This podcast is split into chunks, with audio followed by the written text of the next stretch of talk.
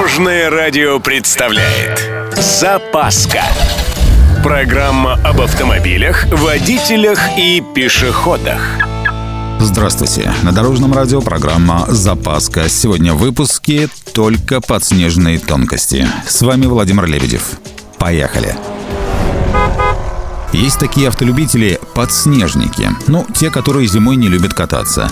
Их понять можно. Скользко, холодно, резину опять же покупать. Но речь не об этом. Каждую весну у водителя подснежника возникает вопрос, с чего начать подготовку машины к эксплуатации, если автомобиль всю зиму простоял в гараже.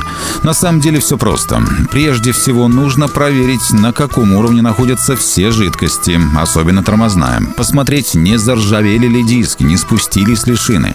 Также необходимо протестировать рулевое управление и все световые приборы.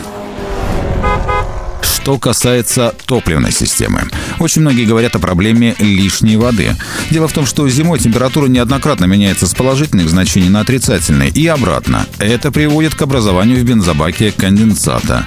Ну, возможно. Не то чтобы это очень страшно, но если вы беспокоитесь, перед началом эксплуатации автомобиля можно воспользоваться средством для осушения топлива. Оно содержит спирт, который при добавлении в топливо и смешивании с водой превращает ее в горючую смесь. Кроме того, эксперты настоятельно рекомендуют удостовериться, не утрачены ли автомобилистам навыки вождения. После долгого перерыва первую поездку лучше запланировать, когда на дороге посвободней. Ну, например, раннее утро или вообще выходной. И еще пара моментов. Оцените, как вы чувствуете габариты автомобиля и не забудьте полистать свежий выпуск правил дорожного движения. Там для вас может быть много нового.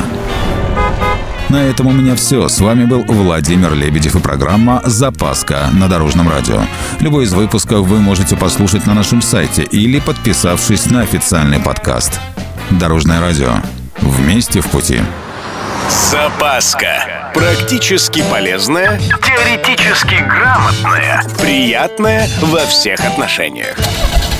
Программа об автомобилях, водителях и пешеходах. По будням в 11.30, 22.00 и 2.30. Только на Дорожном радио.